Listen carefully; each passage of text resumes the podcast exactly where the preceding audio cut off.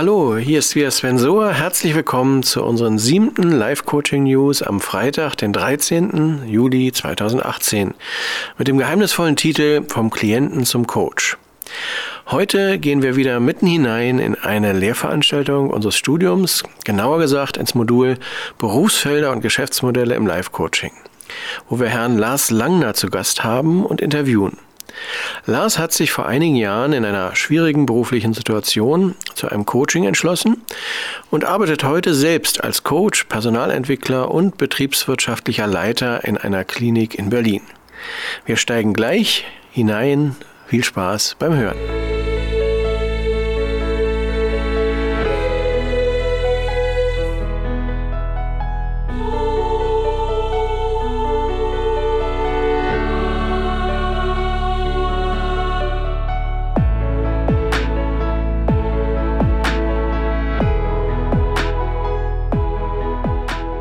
Wir haben hier das Modul ähm, Geschäftsmodelle im Live-Coaching. Ne? Wie kommt man überhaupt zu seinem Profil, zu seinen Kunden? Und äh, was ich vorhin ja auch eingebracht habe im Seminar, war der Aspekt, dass man manchmal gerade als Coach Dinge machen kann, nicht muss, äh, wo man im ersten Moment denkt, okay, ist das jetzt ökonomisch so unbedingt attraktiv? Wie gesagt, Volkshochschule hat jetzt nicht so das beste Image, obwohl, wie ihr hier seht und auch viele andere Menschen das bestätigen, kommen da sehr spannende Menschen äh, zu einem. Und ähm, was ich überhaupt nicht erahnen konnte, und deswegen habe ich auch einen Moment so gezögert, dass dann jetzt jemand auf mich zukommt und sagt, er will ein Einzelcoaching haben. Das war jetzt für mich an dem Wochenende nicht so auf meinem Schirm. Und deswegen habe ich auch gesagt, okay, ich muss nochmal überlegen mit der Zeit und so weiter. Und dann sind wir tatsächlich in eine neue zweite Phase getreten. Also die erste Phase war, du warst Arbeitnehmer, ich war Dozent, Teamcoach in diesem Fall. Und auf einmal war ich dann in der Rolle des Einzelcoaches und du quasi des Coaching-Klienten. Und äh, was ist dann passiert aus deiner Sicht, in deiner Wahrnehmung? Das ist ja auch ein Prozess gewesen. Durch das Coaching, mhm. also ein Ziel hatte ich ja immer äh, schon vor Augen. Ne? Also nur musste ich es äh, mit dir zusammen erarbeiten, definieren. Äh, wir haben ja eine Agenda gemacht, die Agenda 2020. Ähm, die habe ich eigentlich schon so, so, weit ganz gut abgearbeitet. Es ist noch nicht 2020. Das hieß für mich ganz klar, ich werde etwas studieren. Ich werde was studieren, was mir wirklich Spaß macht wo ich meine Erfahrung und Wissen äh, aus, meiner, äh, aus meinem na, Lebenslauf auch äh, umsetzen kann, anwenden kann. Ähm, haben die Einzelcoachings haben wir ja weitergemacht und äh, habe dann recht schnell einen neuen interessanten Job gefunden. Mhm. Ja. Das war jetzt sehr turbomäßig. Man, wie viel äh, Zeit lag dazwischen zwischen Ach, dem ersten da, da, Coaching und dem neuen Job? Zwischen lagen drei Jahre, ne? Genau. Drei Jahre. Und soweit ich weiß, ging das Coaching, glaube ich, nicht länger als ein Jahr, vielleicht ja. sogar nur ein halbes Jahr. Ja. Also es war auch sehr zielorientiert. Ähm, und wie gesagt, am Ende des Coachings stand das Produkt Agenda 2020, ein mhm. konkreter Maßnahmenplan äh, einer alternativen Zukunft.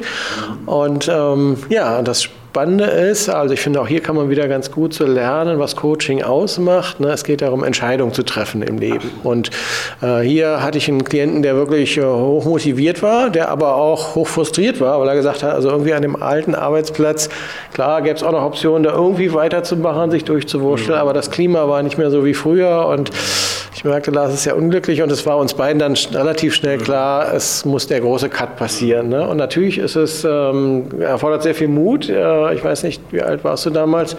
Mitte 30? Äh, 34. Genau. Und da dann nochmal zu sagen, okay, ich fange nochmal auf Start neu an, neues Studium, was mit dem Alten jetzt erstmal nicht so direkt zu tun hatte. Ne? Aber bei der Frage dann, was ist mein Studium, was ist meine Berufung, geht es ja auch sehr stark danach zu gucken, was interessiert mich wirklich, was bewegt mich. Und da weiß ich noch aus unserer Coaching-Beziehung, schon aus den Seminaren der Volkshochschule, da ging eigentlich ja schon mein Coaching-Prozess los, dass ich dich wahrgenommen habe, dass Lars eine unglaubliche Affinität zu allem hatte, was mit Zahlen im Allgemeinen und Geld im Besonderen zu tun hat. Ne? Also Börse war, glaube ich, ein Thema, was du total spannend fandest, was ich persönlich überhaupt nicht spannend finde. Aber ich habe gemerkt, boah, der hat ja ein Wissen, uh, unabhängig von seinem Beruf, wo er schon eigentlich ein Experte ist. Ne? Und warum nicht dann auch diese Expertise, eine Welt, wo du irgendwie aufgehst, zum Beruf machen. Und was hast du dann für konkrete Entscheidungen äh, getroffen? Weil du hast ja mehrere Ausbildungsstudien gemacht. Also ich habe dann irgendwann gar nicht mehr durchgeblickt, was da alles dabei war. Ach, das Wichtigste ist Wirtschaftswissenschaften habe ich studiert und dann habe ich äh, nebenbei noch eine Ausbildung äh, zum Kaufmann äh, für Logistik und Spedition gemacht, ähm, weil ich einfach mal in der Situation des Auszubildenden sein wollte. Ich wollte mal ein Azubi sein. Äh, das klingt vielleicht ungewöhnlich, aber ich wollte die Berufsschulluft schnuppern. Mhm. Und ich wollte das einfach mal gemacht haben. Und das habe ich äh, vormittags gemacht und nachmittags und im Abendstudium dann ähm, de, das Studium. Mhm. Und als ich damit fertig war, das Studium habe ich interessanterweise vor der Ausbildung fertig gemacht, da habe ich etwas früher sozusagen, habe ich das vorgezogen ähm, habe ich dann auch gleich noch den Ausbilderschein gemacht, mhm. weil ich dachte, ach, jetzt mache ich auch noch, ich will auch ausbilden, ich will das auch noch haben. Und ja, das war so das Wichtigste, mhm. was mir auch äh, total viel Spaß macht. Ja. Also das hat mir sehr viel Respekt abverlangt. Da war ich war wirklich faszinierend zu sehen, wie jemand, wie gesagt, mit Mitte 30 die Entscheidung trifft, ich will noch mal lernen. Ich gehe auch bewusst eine Ebene, auch finanziell vielleicht runter, als ich es vorher erlebt hatte. Ne? Und ähm, gehe noch mal diesen Weg, ohne zu wissen, ob das hinterher tatsächlich gewünschten Erfolg hat. Weil da braucht man ziemlich viel Belohnungsaufschubverhalten, langen Atem, ne? weil das waren ja Prozesse, die nicht von heute auf morgen mal eben zu bewerkstelligen sind. Aber der Faktor Spaß, den habe ich immer wahrgenommen, dass im Sinne von der Weg ist das Ziel, bei Lars immer auch äh, nicht nur das Ziel, irgendwann mal belohnt zu werden für diesen langen Weg im Mittelpunkt stand, sondern immer auch äh, ja, die Freude an der Sache, an dem Weg selber. Ne? Und da gab es ja auch viele Zwischenzertifikate, die du bekommen hast, auch an der Volkshochschule schon, glaube ich. Ne? Hast du auch noch Kurse Stimmt, gemat? Ja, genau, Finanzbuchhaltung. Also ich habe einen Kurs Finanzbuchhalter gemacht, ja, weil ich das ja. auch spannend fand. Das hat was mit Zahlen zu tun. Ähm, stimmt, da gab es einige Sachen, die ich noch gemacht habe, die ja. ich jetzt aber konkret auch nicht mehr ähm, genau, das zusammenkriege. Brauchen wir gar nicht zu vertiefen. Ja, ob, ob sich das, ähm, du hattest eben, ob sich das lohnt, nee, was hattest du gesagt? Äh, nee, ich habe es einfach erstmal mal festgestellt. Also ich denke, das ist schon eine Kunst, dann auch zu sagen, ich weiß nicht, ob das was bringt, aber ich mache es, weil ich davon überzeugt bin und weil ich es auch gerne mache. Genau, das war, also es war eine Belohnung für mich im Grunde. Also genau. Ich wusste auch nicht, ob mir, mich das weiterbringt. Ja. Wie, wie ist der Arbeitsmarkt? Das war für mich auch gar nicht so entscheidend. Ich habe das in diesem Fall nur für mich. Mhm. Also das ist, glaube ich, schon mal auch ein sehr vorbildlicher Weg zum Glück. Und die Krönung vom Ganzen ist, wenn man dann tatsächlich reich dafür belohnt wird, jetzt sage ich mal. Ne? Damit kommen wir zum Finale, zum dritten Drittel unserer Beziehung, unserer beruflichen, äh, unseres beruflichen Weges. Ne? Also bei dir, der erste Schritt war jetzt vom Arbeitnehmer zum Klienten. Mein Weg war in diesem Fall vom Teamcoach zum Einzelcoach, was unsere Beziehung angeht. Und der dritte Schritt ist tatsächlich der neue Job, äh, den du jetzt äh, seit, glaube ich, wie lange? 16. November 2017. Genau, also das ist jetzt noch nicht mal ein knappes Jahr her und dieser Job hat sehr viel mit dir gemacht. Du hast sehr viel in dem neuen Job gemacht und deswegen wäre es natürlich spannend jetzt für unsere Hörer zu erfahren, ja, was, was machst du jetzt und was gibt es vielleicht dann auch für Anknüpfungspunkte, die mit Coaching zu tun haben, aber natürlich auch mit BWL, wo du ja heute auch als Experte hier in unserem Seminar bist. Ja, ähm, was was mache ich jetzt? Also jetzt, ich genau. bin eingestellt äh, als kaufmännischer Leiter in der Praxisklinik Charlottenburg hier in Berlin. Ähm, das macht mir total viel Spaß. Erst heute haben wir äh, die Homepage überarbeitet und müssen sie überarbeiten. Und auch da haben wir überlegt, was ist die Bezeichnung eigentlich, mein Aufgabenfeld. Na klar, die kaufmännische Leitung, dann bin ich Ausbilder. Wir bilden jetzt zum ersten Mal aus, das war mir ganz wichtig. Ich habe meinen ersten Azubi eingestellt und zwar zum 1.6., der einen ganz tollen Job macht. Jetzt schon kann ich das sagen. Und ähm, was mir ganz, ganz, ganz wichtig ist, ist die Personalentwicklung. Also Personal mache ich auch mit. Ja. Also diese drei Bereiche. Und das ist umfangreich, aber macht sehr viel Spaß. Und das ist, glaube ich, auch ein Konstrukt, was man nicht an jeder Klinik findet. Normalerweise gibt es für alles Experten. An großen Kliniken gibt es den Controller, den BWLer, und dann gibt es die Personalentwicklungsabteilung und du machst das quasi alles in Persona in einer Klinik, ich glaube mit 40 Mitarbeitern ungefähr? Wir sind 40 festangestellt ja. und haben noch die externen Operateure.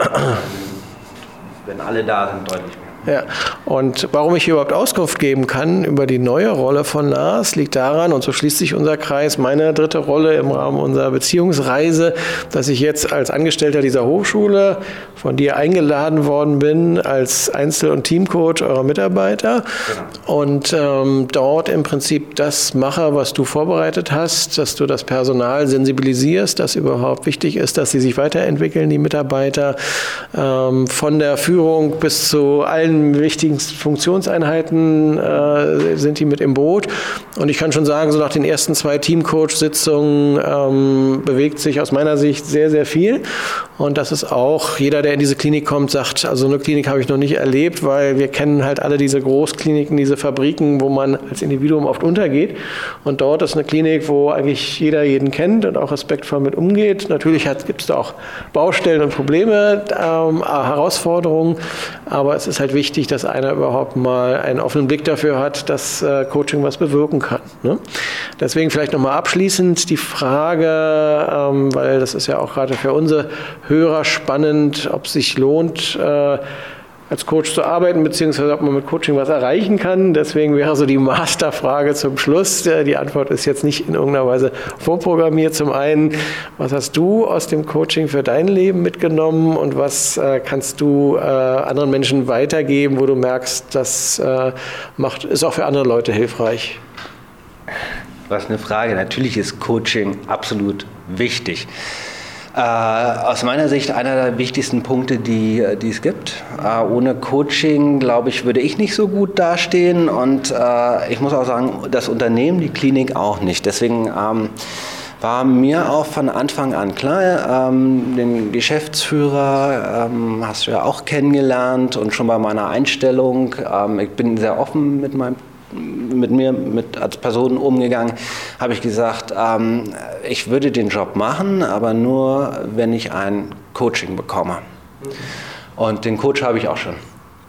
Also da muss man sich nicht drum kümmern, den bringe ich mit. Und ähm, dann war auch äh, schnell klar für mich, dass ich der ganzen, äh, der Klinik äh, sozusagen dieses Erlebnis ähm, zuteil haben werden lassen möchte, mhm. wenn man so sagen kann.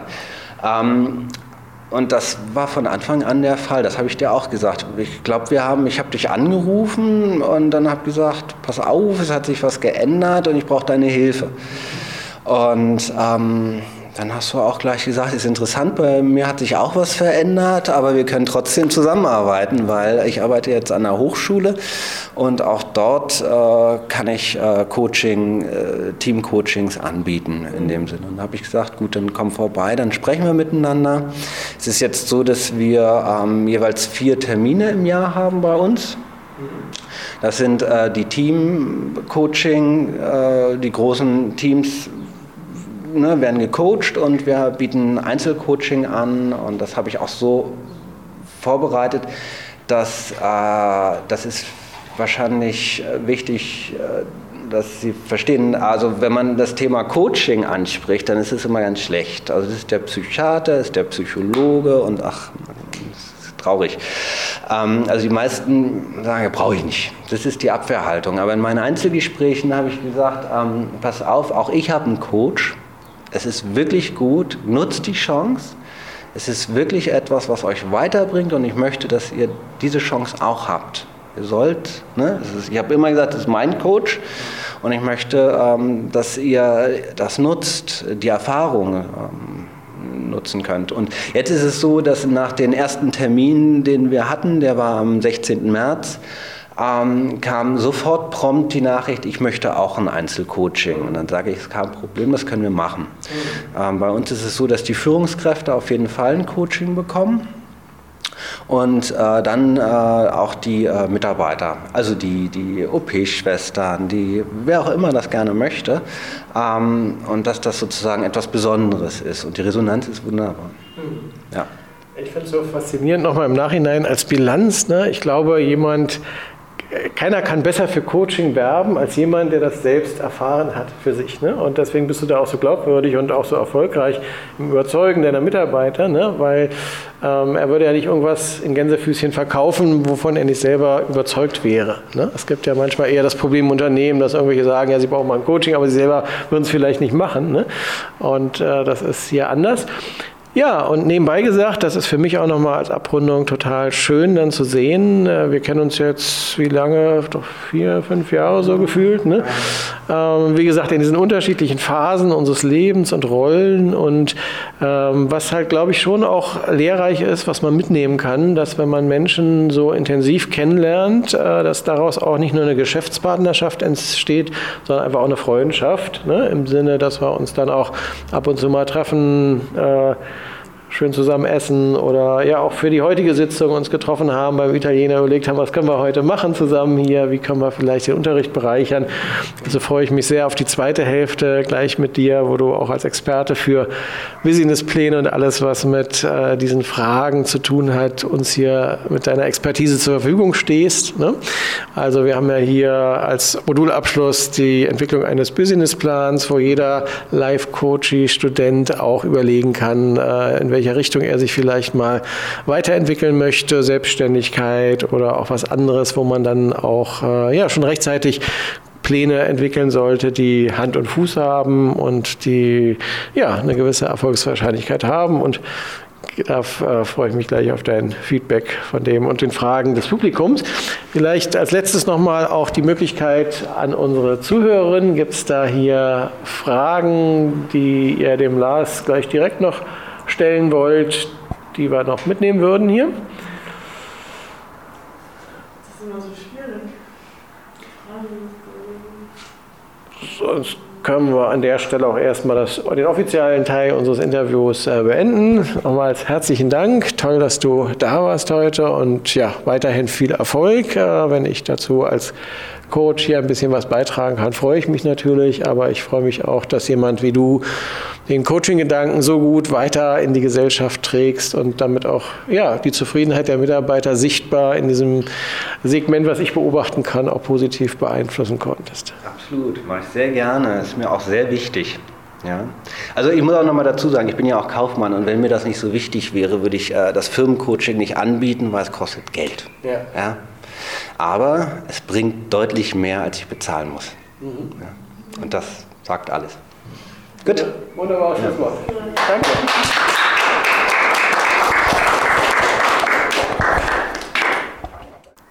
Ja, das sagt wohl alles. Coaching bringt was, denn sonst würden es Unternehmen nicht bezahlen.